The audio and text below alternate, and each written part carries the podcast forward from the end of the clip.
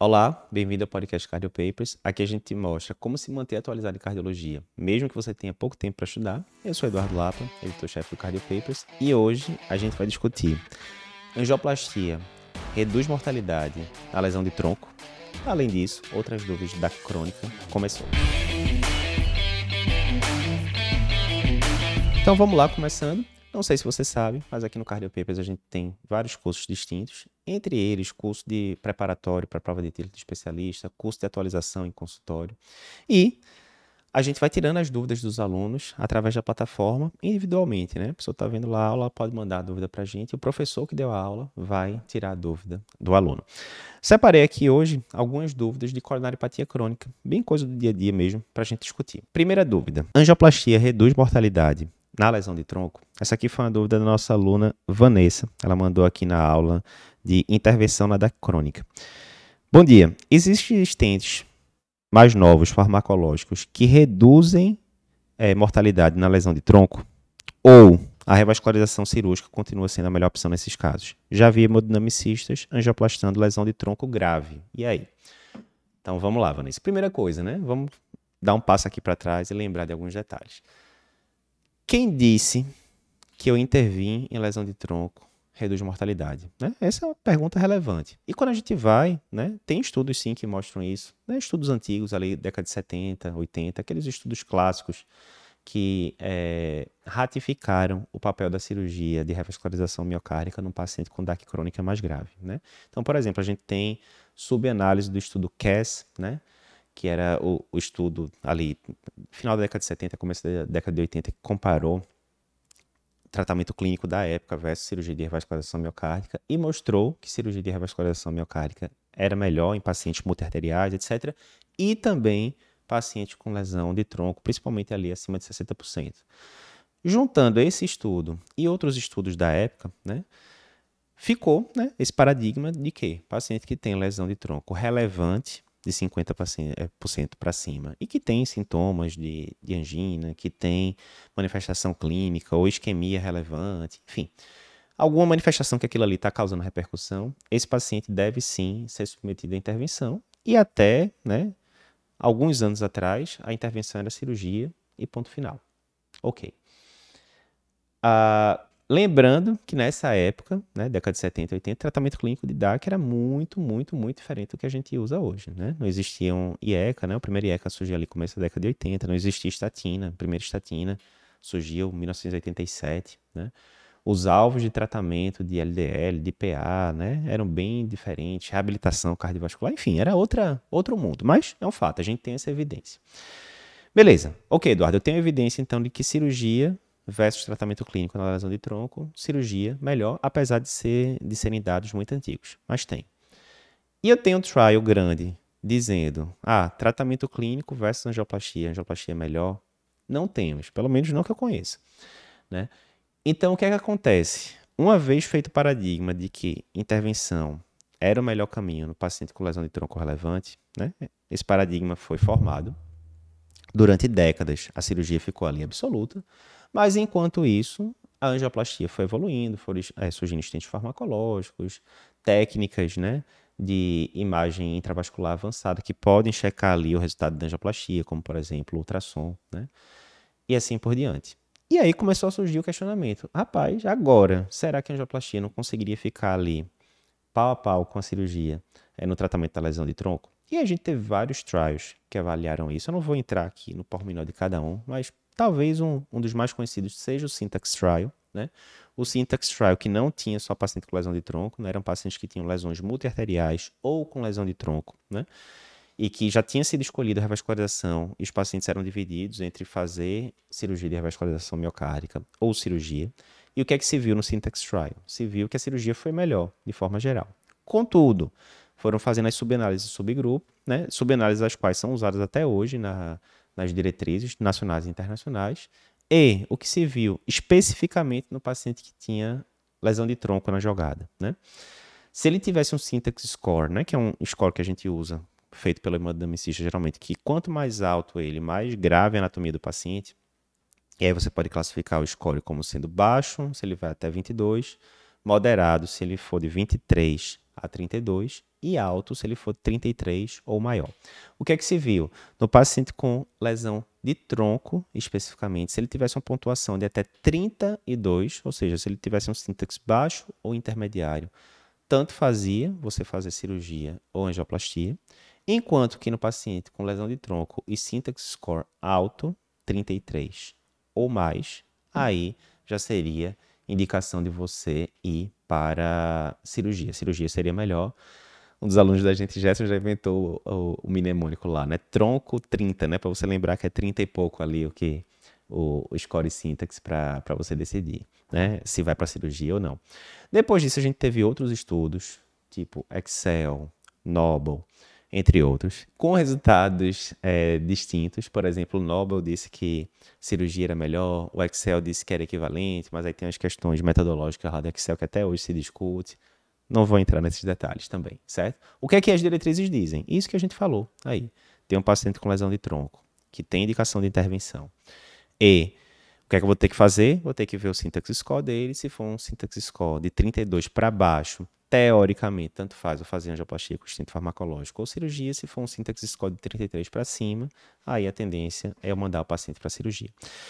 É, mas aí veja, a pergunta era: eu tenho evidência de que os estentes mais modernos reduzem mortalidade na lesão de tronco? E aí, o desenho ideal de estudo para a gente fazer nesse caso era: eu estou aqui com pacientes com lesão de tronco e uma parte vai ficar em tratamento clínico, a outra parte vai angioplastar com estente moderno e tal, e eu vou ver se diminui a mortalidade.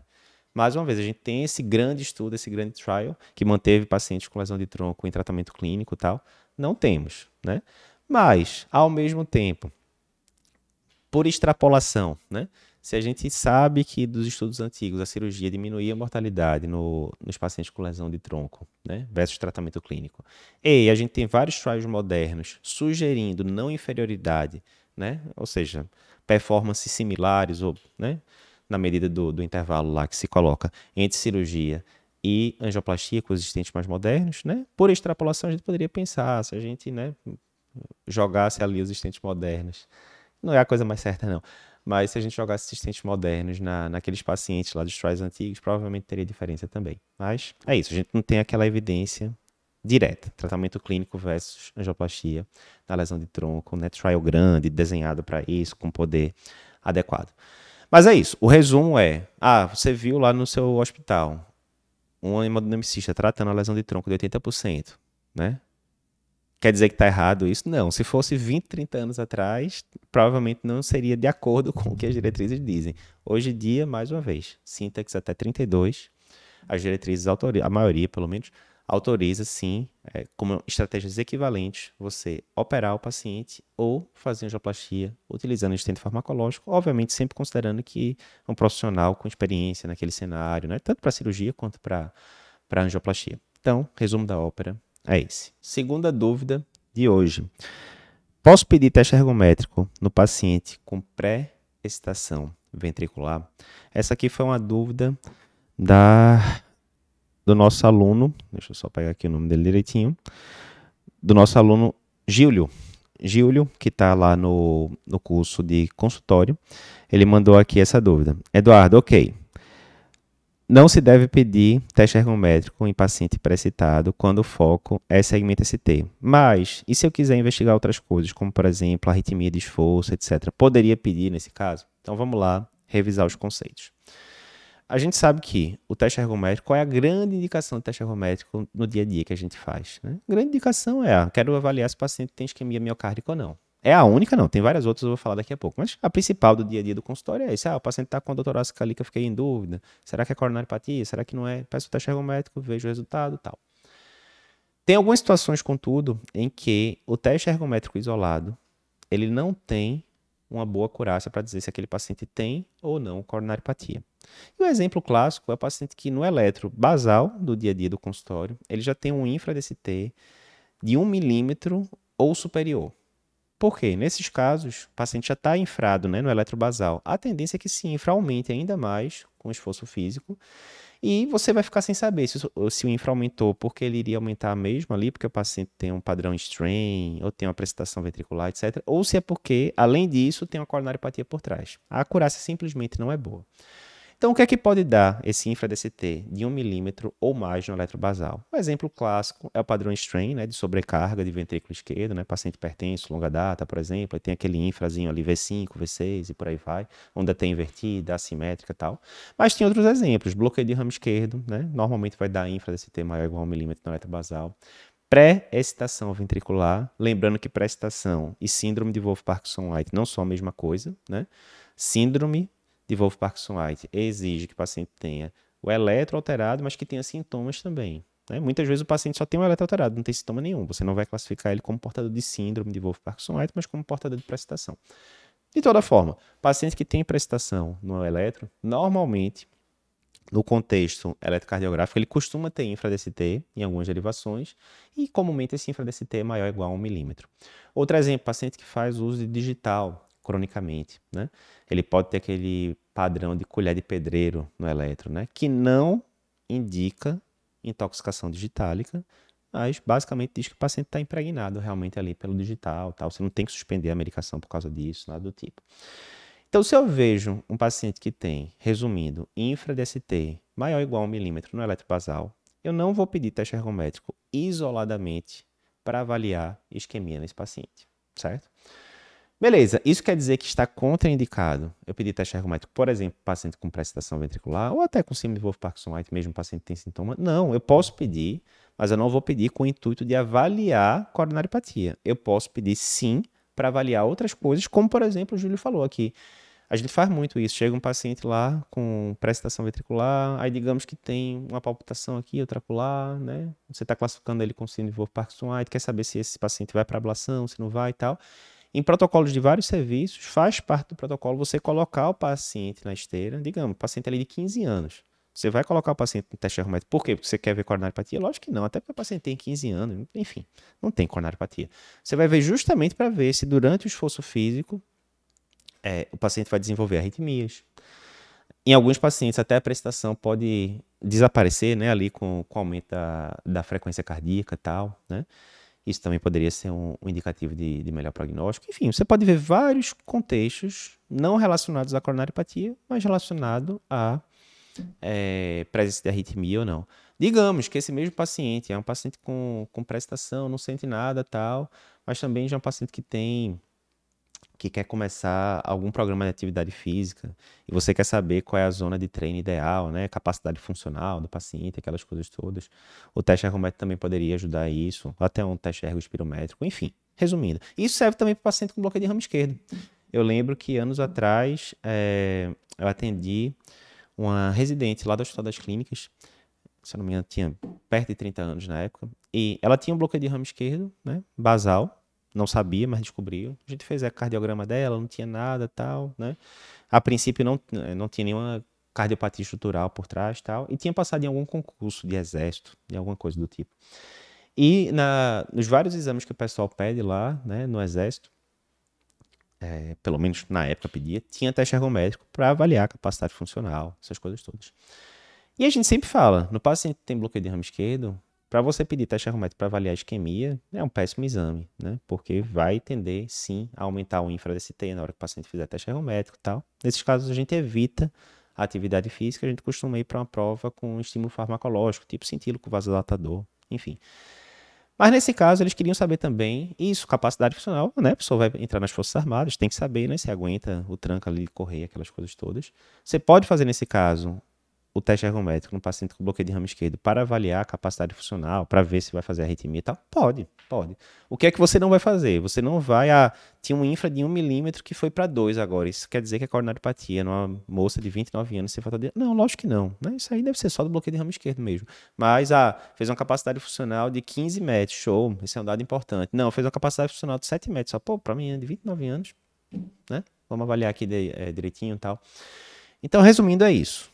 Não é contraindicado você pedir teste ergométrico para um paciente que tem prestação, para um paciente que tem bloqueio de ramo esquerdo. Você pode fazer, mas o intuito não vai ser avaliar isquemia miocárdica. Vai ser ver outras coisas, como comportamento de pressão, capacidade funcional, surgimento de arritmias, entre outras coisas. Antes de continuar aqui com o podcast, só um lembrete. Não sei se você sabe, mas aqui no Cardiopapers a gente tem vários cursos que podem ajudar na sua formação. Mais de 35 mil alunos já passaram por alguns dos nossos cursos Cardio Papers. Entre eles, a gente tem o curso, a formação em ECG Cardio Papers, que mais de 11 mil pessoas já fizeram e aprenderam a interpretar um ECG com rapidez e segurança em menos de 15 dias. A gente também tem o curso do TEC, preparatório para a prova de especialista de cardiologia. Em 2021, 60% dos aprovados foram alunos do Cardio Papers. Em 2022, 64,5% de todos os aprovados foram nossos alunos. Nesse curso, a gente vai te dar o GPS, o caminho validado para você passar na prova de título de especialista, mesmo que você tenha pouco tempo para estudar. Além desses cursos, a gente tem vários outros onde a gente pode lhe ensinar como interpretar um artigo científico no curso de Medicina Baseada em Evidência, manejo e diagnóstico das principais arritmias cardíacas no nosso curso de arritmias, como organizar a sua produtividade no dia a dia, como é, instituir hábitos melhores no seu dia a dia de médico, como tirar hábitos que estão lhe atrasando no nosso curso de produtividade, entre vários outros. Se você tem interesse em conhecer nossos cursos, clica no link que aparece aqui na descrição do vídeo no YouTube ou na descrição do episódio do podcast, na plataforma de podcast, dependendo de onde você está é, assistindo esse conteúdo, e a nossa equipe vai te ajudar. Voltando agora para o episódio. Terceira dúvida do dia. Como calcular o score de Duke na coronariopatia? Essa aqui foi uma dúvida da nossa aluna Natasha, e ela perguntou o seguinte: quando eu estou lá na calculadora do score de Duke, a gente vai revisar daqui a pouco que é. Quando eu estou lá na calculadora, tem uma parte que ele pede o infra DST. Que infra DST eu devo usar? De que derivação? De que amplitude? Como é que eu faço aí na prática? Então, vamos lá para uma breve revisão sobre o tema. O que é o score de Duke? Ah, o de Duke foi criado pelo Dr. Duke, certo? Não, o de Duke recebe esse nome porque ele foi desenvolvido lá na Universidade de Duke, né, que fica lá nos Estados Unidos e tal. É, é um score muito conhecido em coronariopatia crônica.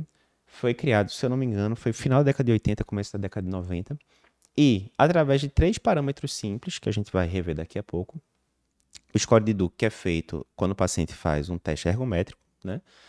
Então, você tem um paciente que você acha que ele tem coronariopatia ou que ele já tem coronariopatia conhecida mesmo, você colocou ele na esteira, então através de três parâmetros, que a gente vai comentar daqui a pouquinho como calcular tal, ele vai dar um número X e esse número ele pode indicar que esse paciente tem um prognóstico melhor ou pior, né, no sentido de ter mais ou menos evento nos próximos anos aí de segmento clínico, né? Então é importante ferramenta de estratificação para você saber o risco daquele paciente coronariopata. A gente tem pacientes coronariopatas e coronariopatas. A gente tem paciente que a gente diagnostica, é, diagnostica coronariopatia e é uma coronariopatia de baixo risco, né? menos de 1% por ano de eventos mais preocupantes como morte e tal. E, por outro lado, a gente tem pacientes que são considerados de alto risco, que tem mais do que 3% de, por exemplo, morte cardiovascular por ano. Pô, Eduardo, mas 3%, mas isso é por ano. Né? Então, imagine ao longo de 10 anos como não fica a mortalidade desse paciente. Né? Tem várias formas de a gente estratificar esse risco no paciente coronariopata crônico. O teste ergométrico permite a gente fazer isso, cintilografia permite a gente fazer isso, e assim por diante. E dentro do teste ergométrico, o score de Duke é um deles. Como é que eu faço para calcular o score de Duke? Tem que ser alguma coisa excepcional. Eu estou num serviço que o pessoal não, não, o ergometrista ele não calcula o score de Duke, não aparece em lugar nenhum. Tem como eu calcular eu sozinho, como cardiologista clínico, como clínico geral? Tem sim. Gente, primeiro, né? É uma calculadora. Você não vai ficar decorando como é que faz os cálculos, né? Você vai entrar em alguma calculadora online, é só você botar, né? Score de Duke, Duke Score no Google, que vai aparecer uma série de calculadoras online. E aí você vai precisar de três parâmetros, basicamente, né? O primeiro, a duração do exercício. Super simples. Você vai chegar lá no lado do teste ergométrico, vai dizer, né? Vai ter lá os estágios que o paciente fez até chegar na recuperação, e ele vai dizer lá, o paciente fez 7 minutos de teste, fez 8 minutos de teste o tempo né, que ele tenha feito o teste, você vai lá colocar. Oito minutos, digamos. Coloquei. Oito minutos. Primeiro parâmetro. Segundo parâmetro, infra DST. E aí, aqui, nesse caso aqui que eu estou vendo, é, nessa calculadora, ele até já dá a dica, né? É para você ver o infra DST máximo, o maior, né? E isso pode ser tanto durante o esforço quanto após o esforço, né? Ah, durante o esforço o paciente fez um infra de 1 milímetro, mas no período de recuperação, pós-esforço, ele fez de 2 milímetros. Qual é que eu vou considerar? 2 milímetros. Mesma coisa, o paciente fez infra em várias derivações. Em D2 e D3 era de 2 milímetros. Em AVF foi o maior de todos, foi 3 milímetros. Qual é que eu vou considerar? 3 milímetros. Né? E você não deve considerar a derivação AVR. AVR, né? Esquece. Então é isso. Você chegou lá, nesse caso aí que eu disse, o paciente fez infra em várias derivações. Eu olhei todas. A maior foi o infra que aconteceu com 7 minutos no pico do esforço em AVF foi 3 milímetros. Onde é que eu vou botar isso? 3 milímetros, vou botar aqui na calculadora número 3. Beleza. E o terceiro critério é o, o índice de angina, né? que ele vai dividir em três é, três pontos. O primeiro, o paciente não teve angina durante o exame, show. O segundo, o paciente teve angina, mas não foi limitante, ou seja, não teve que parar o exame por causa daquela angina. Né? Ah, vai seguindo, tá doendo, não, tá doendo um pouquinho, mas vai seguindo. Né? E aí terminou parando porque o paciente estava cansado já tal. E o terceiro, que é o que vale mais, é a angina limitante. É aquela que o paciente fala, doutor, pare aí que eu não estou aguentando mais. Aí o paciente vai ganhar mais pontos. A lógica aqui, né, na hora que cada, cada critériozinho desse vai sendo somado, aquele negócio, né? A lógica aqui é o seguinte: o score de Duke, normalmente a gente pensa o seguinte, né? Quanto mais alto o score, pior o prognóstico do paciente, né? Geralmente é isso. Se a gente vai para o score de Grace na síndrome coronariana aguda, quanto mais alto, pior. Né? Paciente ali acima de 140 é de alto risco. Quando a gente vai para o score de time, também na síndrome coronariana aguda, quanto maior, pior. Né? Paciente com score de time 5, 6, 7 é considerado de alto risco. Quando a gente vai para pré-operatório, score de Lee, quanto mais alto, maior o risco do paciente. Chades Vasco na FA, na FA, quanto maior, maior o risco de eventos tromboembólicos do paciente. Geralmente na cardiologia é assim. O score de Duke é o contrário. Quanto menor ele, pior para o paciente, né? Então, o que eu sempre digo quando tem esses scores que vão dar baixo, moderado e alto risco, decore o risco intermediário, porque se eu sei o risco intermediário, eu sei o, os outros, né, por tabela. Então, o score de Duke, tido como intermediário, é de menos 10 a mais 4. Ele pode ser positivo e negativo, como você está vendo. De menos 10 a mais 4. Como eu disse, o score de Duke, quanto mais baixo, pior. Ou seja, se o paciente tiver menos 11, menos 12, menos 13, menos 18, é alto risco. Se o paciente tiver 5, 6, 10 pontos né, positivo, é baixo risco. Então tem essa pegadinha aí que é invertida. Então, é isso. Você não precisa, se o ergometrista não colocou lá, você consegue calcular mesmo a posteriori, né, no, no seu consultório e tal. Você vai ter que ver esses três parâmetros. Os três parâmetros o ergometrista vai dizer. Ele vai dizer o tempo de exercício lá na tabela, vai dizer. O infra DST, ele vai dizer no laudo, geralmente, o infra máximo foi tal, mas você pode checar nos traçados e ver qual foi o maior infra, sem problema. E terceiro, angina ou não, ele sempre vai colocar. O paciente teve sintoma, não teve, angina foi limitante, foi não limitante, você consegue desco é, descobrir. Coloca isso lá na, na calculadora, digita lá no Google, score de Duke e tal, né? Não vai confundir critérios de Duke, né? Os critérios de Dux ali a gente vai usar para endocardite, né? Para diagnóstico de endocardite. Aqui a gente está falando né, da, do score de, de coronariopatia crônica. E depois você vai interpretar desse jeito: de menos 10 a mais 4, risco intermediário. Menos 11 para baixo, menos 12, menos 13, menos 14, menos 15, alto risco. De mais 5 para cima, mais 6, mais 7, mais 10, baixo risco. O que é que isso vai mudar, né? De acordo com as diretrizes atuais, né? A gente, quando tem um paciente de alto risco, a tendência é que a gente manda esse paciente para CAT, para avaliar é, anatomia, etc, etc, etc. O estudo de isquemia até questiona né, se essa deveria ser a conduta ideal. Não sei quando é que você está vendo esse vídeo, eu estou gravando ele aqui no começo de 2023. Talvez no futuro até tenha mudado as guidelines, mas até final de 2022 a conduta era essa. O paciente tem alto risco pelos testes não invasivos, você manda para CAT, paciente de baixo risco, você manda, mantém tratamento conservador. Paciente de risco moderado, você vai individualizar ali caso a caso. Quarta dúvida de hoje. Suspeita de coronariopatia crônica. Eu já inicio as medicações ou espero o resultado do, de exames, né? Então, dúvida interessante. Essa daqui foi a nossa aluna Karen, que mandou no nosso curso de consultório. Uh, e a dúvida dela é essa. Ó, tô ali com um paciente que eu estou resumindo, né, a dúvida. Eu estou ali com um paciente que eu estou considerando coronariopatia crônica. Vou pedir exames para ele, tipo ergométrico, cintilo, etc. Eu já devo iniciar as medicações, o, o pacotão de DAC crônica, por exemplo, aspirina, estatina, etc.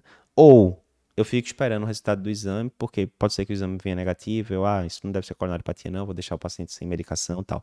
Como é que fica esse medicamento? Começo já na primeira consulta ou espero resultado de exames? Boa pergunta, Karen. E a resposta é a seguinte, depende. Depende muito. Veja, vamos pegar agora, vamos seguir a linha do guideline europeu, né, de DAC crônica de 2019.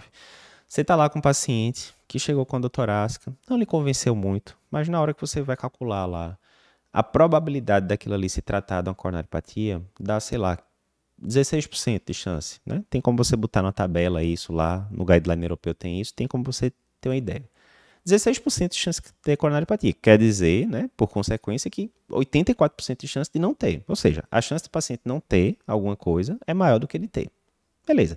De todo jeito, o próprio guideline europeu diz, ó, se a chance for de 15% para cima, é melhor investigar sim, né, pedindo algum, alguma prova isquêmica para esse paciente, ou até um angiotomo, digamos, né. Nesse caso, digamos, você está lá no SUSão, tal, vou pedir um teste ergométrico para esse paciente. Até o paciente voltar com o teste ergométrico, tem necessidade de você prescrever aspirina, estatina, beta-block e assim por diante? Provavelmente não, né? Por bom senso. A chance é quatro vezes maior, cinco vezes maior, do paciente não ter coronariopatia do que ter, primeira coisa.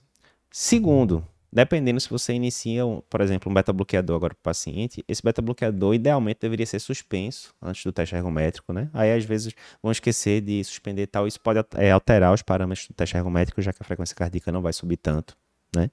E aí você pode dizer, ah, o paciente não teve alteração de eletro no teste ergométrico porque o beta-bloqueador não deixou a frequência cardíaca subir tanto, agora eu estou em dúvida, né? enfim. Então, nesse cenário, provavelmente você não iniciaria as medicações, esperaria o paciente voltar com o teste ergométrico. Ah, o teste ergométrico ficou completamente normal, o paciente fez uma capacidade funcional altíssima, tal, não teve nenhuma alteração, vou considerar a princípio que ele não tem coronariopatia e vou deixar sem medicação.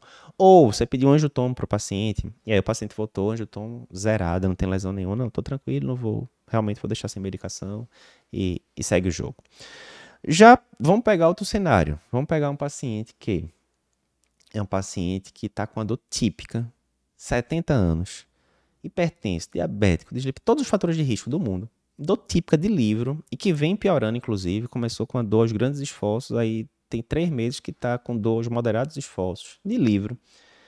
Você fez um eletro paciente, já tem uma área inativa ali em parede inferior, sugerindo que talvez tenha fechado já a coronária direita, tendo tido um infarto ali em, em território de parede inferior, né, do ventrículo esquerdo.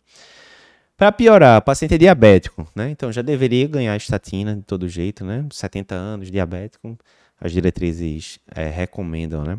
Americanas. O paciente tem entre 40 e 75 anos, é diabético, ele vai ganhar estatina de todo jeito. A dúvida é se vai ser estatina de alta potência, moderada potência, mas vai ganhar de todo jeito.